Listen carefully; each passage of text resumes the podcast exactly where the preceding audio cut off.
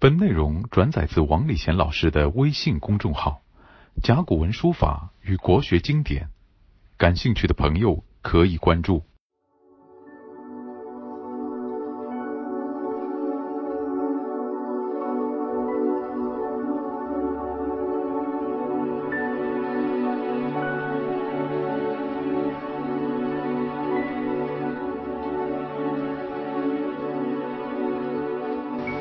下来呢，孔子呢讲了另外两件事情，哪两件事情呢？他有两个学生啊，在他的下面呢做事，可做事嘛就要给俸禄了，一给俸禄的话呢，多还是少呢？从他的多与少可以看出孔子对待经济问题一个什么想法。第六章都是讲这些为人处事的，哎，碰到个重要事情了。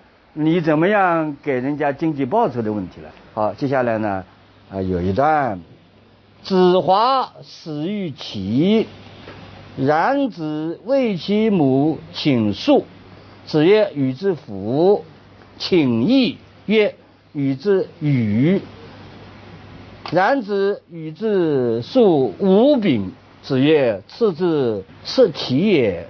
乘肥马，亦轻裘。”吾闻之也，君子周急不济富。话很长啊，我们一点点来解释。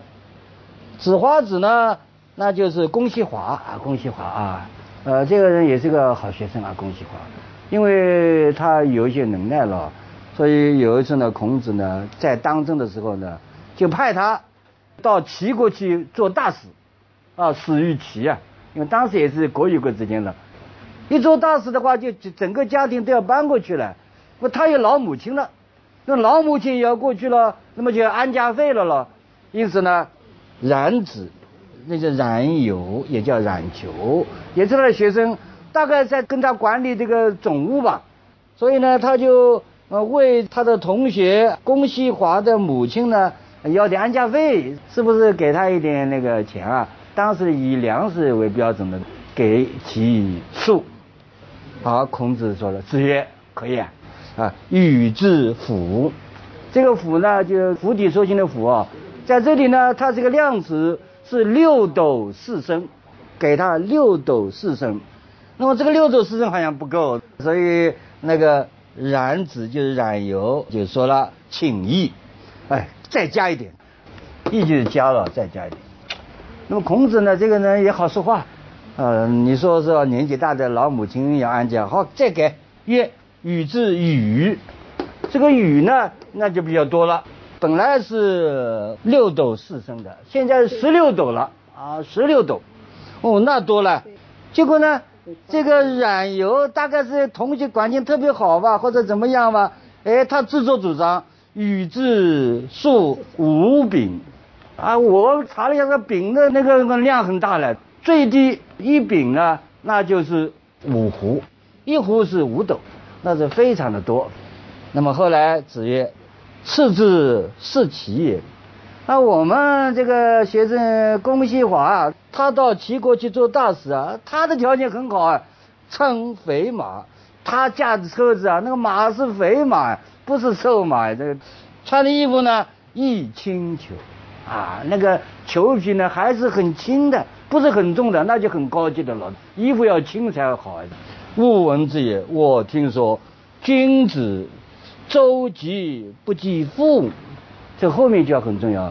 君子周急不济富，他有两条，这个人有困难，那你要帮助他，急有困难周急。但是你这个人本来就很富有，你还给他吗？济他吗？那你不要了。所以对人家的帮助一定要雪中送炭。不要锦上添花，这是孔子的想法。那么接下来呢，我们看孔子呢，他又碰到他这个学生叫袁师的，来给他一个公务，又要给他薪水了咯。袁师谓之宰，与之数九百啊。此子曰：“勿以与而邻里相当乎？”哦，孔子呢在这里呢。要多给他。那么袁师呢，已经介绍过了，他还有一个名字袁宪。袁宪这个人呢，他家里条件不好，他的同学到他那个陋巷去看他，啊，穷的哒哒地啊，衣服也很破旧，鞋子也破，杵了一根拐杖，也不是买来的，用一根这个梨棍子杵杵。子贡就说道：“你怎么这么困难，病得这么厉害？”哎，结果袁宪就说：“我没病啊，只有你学了学问而不做到，那才叫毛病。学了学问你做到了，那没有毛病。所以穷是穷啊，病没有病。那么这个人呢，后来做了孔子的主管。”为之宰，言是为之宰。这个宰字呢，这里说一下啊。这个宰字呢，一个宝盖头，下面呢是一个刀类东西。房子里面有一把刀，所以这个宰呢，就像今天呢说作为一个厨师长，就是一个大家族的管理这个饮食的一个负责人。古代的时候呢，做个一个家里的饮食主管的话，实际上就是一个总务。所以很多以前有名的人物都是烧饭的，伊尹他就是专门搞烧饭的呀，因为他会烧饭嘛。后来才随着有生氏的女儿出嫁，一起嫁到商汤那里去了。商汤呢就接见他了，然后成了他的宰相了呀。所以他会烧饭的，而且呢做任何的政治活动跟烧饭差不多。所以老子讲的“治大国如烹小鲜”。说你懂得小菜怎么烧，那你就治国就行了。这个两者连在一起了。那么这一次呢，原先呢跟他做总务了。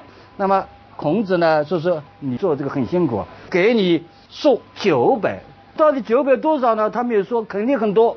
一多的话呢，因为原先这个人他是很节俭的，他也不要很多的。他说太多了呀，对吧？我多了也没用处啊，这就不要。现在讲起来，这种人很傻的，给他高工资都不要，所以一定要降一点，降一点。孔子怎么说？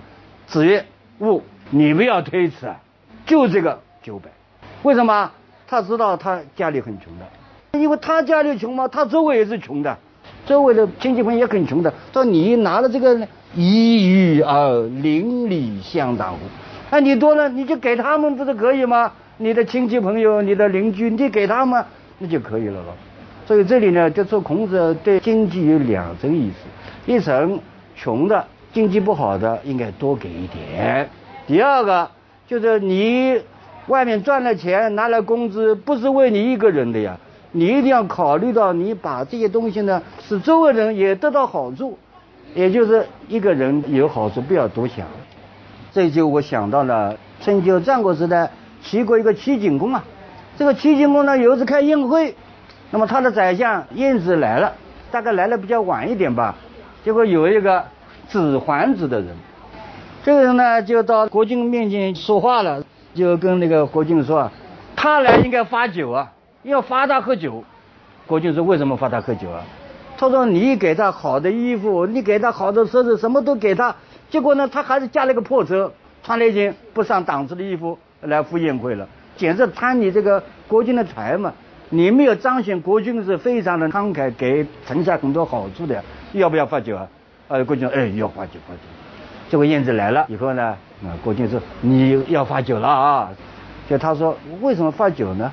那么人家就把这个原因告诉他了，告诉他以后呢，他就说我要说明一下啊，到底我喝酒先喝再说明呢，还是先说明再喝酒呢？那郭靖你先说好了的，说你是给我好多东西啊。他说：“我有好多的亲戚朋友啊，我父亲这一族有好多的人，我母亲这一族也有好多人啊，我妻子这一桌有好多人啊。说你给我的东西，我全都分给他们了，都给他们，我东西都少了呀。所以我现在很寒酸呀。”他说：“我是把你给我的好处给了所有人，彰显你国君的仁厚，这个对不对啊？要不要喝酒啊？啊，国君都不要喝，不要喝，应该赶那个。”皇子给他发酒，他说的不对。那么从这里看出呢，就像孔子讲的，你多了以后呢，你用不完不要紧的呀。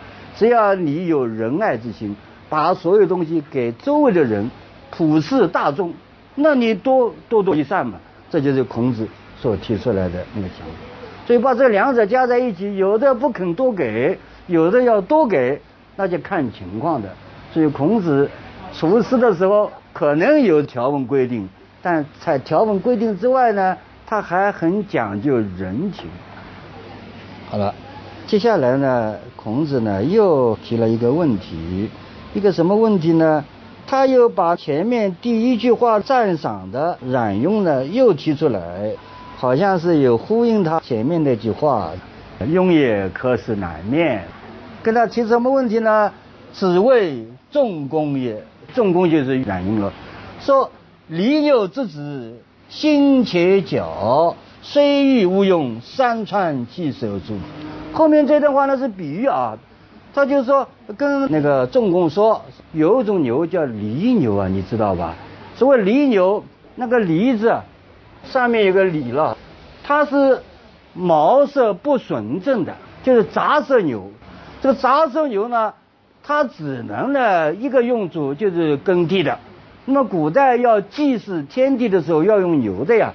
那么，祭祀天地用牛的时候，这种犁牛呢是上不了台面的，那么也就是很差劲的。那么犁牛之子，它本身很差劲，但它的生出来小牛呢，心且脚，不仅心而且脚，脚是头角峥嵘，长得非常帅。还有呢，心心什么意思啊？一身都是赤色，全身都是赤色的毛，非常的漂亮。所以你别看犁牛啊，犁牛它生产的小牛很行啊。说这种牛虽欲无用，即使说你不想为社会所用，那么好，山川既守住啊，整个天地会放弃你这样一个非常有价值的牛吗？一定会用来做最高的活动，就祭祀天地。那么这一句话干什么呢？在这里，实际上就回到前面了。为什么整个这一篇文章里面把重功放在第一句话？因为这个人的家庭出身不好，他的父亲呢做人不正的呀。啊，我们现在像吊儿郎当的这个人，专门干些坏事，没有一点可以称道的地方。如果讲到坏的地方，到一大摞。这样一个人，冉雍呢是他的儿子，所以一直觉得脸上不光彩，心理上有一种障碍。一讲到他，哎呦，我的父亲很难为情。所以他总是呢非常的小心，非常的内向，不敢呢表露自己很行。那么孔子就说：“哎呀，不要紧的，英雄不论出身的呀。你的父亲虽然不行，你行就可以了。所以叫他呢把那个思想包袱给丢掉。整个第六章以他为代表，放在第一句话，孔子的后学就是有一种想法的，就好像第五章用公冶长来做第一句话，因为公冶长。他当时在牢里，啊？孔子就说把他女儿嫁给他，所以孔子对人的评价，他是不仅不论你的处境，也不论你的出身，所以孔子这个人呢，非常的有修养，他不会有一些人你本身以外的事情来评价你的。你坐牢，如果你没有犯法，那是冤枉，你还是好人；你父亲不好，你好也是好人。这是孔子对人物评价的。两条标准，虽然他没有说，实际上在这两篇的开头，用这两个人就给了一个说明。那么关于犁牛之子的犁呢，我就简单的来解释一下，为什么它叫犁牛呢？上面一个呃犁啊，利益的利啊，以前介绍过，犁字就是用刀来收割这个庄稼呀，收割庄稼的时候，连那个泥土一道收进来了，所以颜色是不纯正的。所以是杂色牛，那么犁牛之子，哎，就是杂色牛的小牛。你不要以为你上一辈做的人不够好，只要你好，你有能耐，你照样可以为帝为王，没有问题的。好，到这里呢，下面又提到颜回了。在提到颜回之前呢，我就想起我们中国一句成语啊，叫什么“逢人说相”，不知道谁知道吧？“逢人说相”。哎，总是碰到谁就夸奖这个人怎么样怎么好，在逢人说相，是怎么回事呢？就唐朝的时候，有一个叫相师的人，姓相，名字叫师。相师这个人呢，很有点水平的，但他还没有发迹的时候呢，人总是从低层上来的了。他不是一开始有名的，有时候呢，他就拿着自己写的诗啊。就送到当时有名的人物叫杨敬之的那里去，请他呢品评。敬的是尊敬的敬，之是知乎者的知。杨敬之，结果他看了以后呢，这杨敬之呢就写了四句话，一首诗，几度见诗诗境好，啊，我读了好几遍你的诗啊，诗写的太好了。既观标格过于诗，再看看你的人啊，你的为人啊，你的行为啊，哎，比你诗还要好。平生不解常人善，我生平啊，从来不懂得人家的好处不跟他宣扬的。你有好的地方，我都要跟你介绍。到处逢人说相师，到处就哎呦，相师这个人很好，他的水平很高啊，他的诗也写得很好。碰到一个说一个，后来把你拉出来逢人说相，变成个成语了。那么孔子也这样的了，他从来不会说什么平生不解常人善。你是好的，我就要宣传。比如说庸啊，庸很好，我就要宣传，他是可以南面的。那么颜回呢？前面讲过，他现在又来了，又宣传了。子曰：“回也。”其性三月不为人，其余则日月自焉而已。所以就讲到人这个问题了。他说呢，颜回我这个大弟子很好的，他可以好几个月内心都有人，没有事情不表现人的。但是呢，其余呢，我其他的学生呢，这日月自焉，一天偶然一桩事情，呃，他有人的体现，或者一个月偶然碰到的事情，他有那个。人的体现，其他都不行了。可见呢，颜回呢，在他心目当中，他始终是非常的仁义的。那么颜回确实也是的，经常要问孔子什么叫仁的。有一次呢，颜回问君子啊，就是问这个孔子什么叫君子啊？啊，孔子曰：爱敬人。如果你心里充满着爱，那就敬人了啊。所谓爱，就仁爱的，仁就爱，爱就仁。当然，我人说不清楚，但是你有爱心，那就是仁。多敬之，就你对任何事物能够考虑一下，不要呢就是啊随便的就解决问题。多呢就敬于你有智慧，为己不重，为自己啊很马马虎的不重，啊为人不轻。如果你对人家的话呢很敬重啊，不像对自己啊自己是克己，对人家奉人。这样的话呢，君子也夫，这就是君子。那么孔子说的那个颜回，他人到什么程度呢？可以举一张很有趣的例子。有一次啊，鲁国的定公呢就跟颜回说：“他说我一个驾车的驾驶员，这个人呢叫东野毕，他驾车技术很高，你知道吧？”结果这个颜回说：“我知道的，这个人驾车水平很高，但是我可以说。”他的马肯定要逃掉的，就役马要役，要逃逸的。结果呢，过了三天啊，确实那个车子有四匹马的了，对吧？结果外面的两匹马呢，不知道怎么样逃掉了，没有了。哎，结果这个鲁定公呢觉得很奇怪，就把那个颜回叫来，他说：“你怎么事先就知道这个马会逃掉的呢？”他说：“我看一看，说以前古代这个造父啊，就是又又会造车子又会驾马的人。”他对马呢使用呢从来不会超过的，总是留有余地。都说我马有十分力，用七分就完了。他说你的这个司机啊叫东野毕的，他不仅的要走路走得很远，还要走险路，结果马的力气用完了，他还嫌得不够，还要继续的鞭子抽他，让他继续跑。这种马那肯定要逃掉的呀。这个鲁定公呢想着，嗯，讲的对啊，你这个话有深意啊。你再继续跟我阐述一下里面深层次含义。他说：“我看古今所有的人，如果他对下面的人要他出力出到用尽还不够，这个不会成功的，而且下面人肯定要逃掉的。”陆金国说：“你讲的对。”那么从这里看出呢，呃，颜回呢不仅是心里面装着人，他的人呢连那个马他也会感觉到推及到马。那么后来鲁定公呢就把这个事情告诉给孔子，孔子说：“我一直说颜回是一个有仁爱之心的人了，你还要他表现什么？这个就足够表现的了，证明他的仁德之心就到了什么程度？不仅仁推己及人，还推到物。我们下课了，好吧？”本内容转载自王礼贤老师的微信公众号《甲骨文书法与国学经典》。感兴趣的朋友可以关注。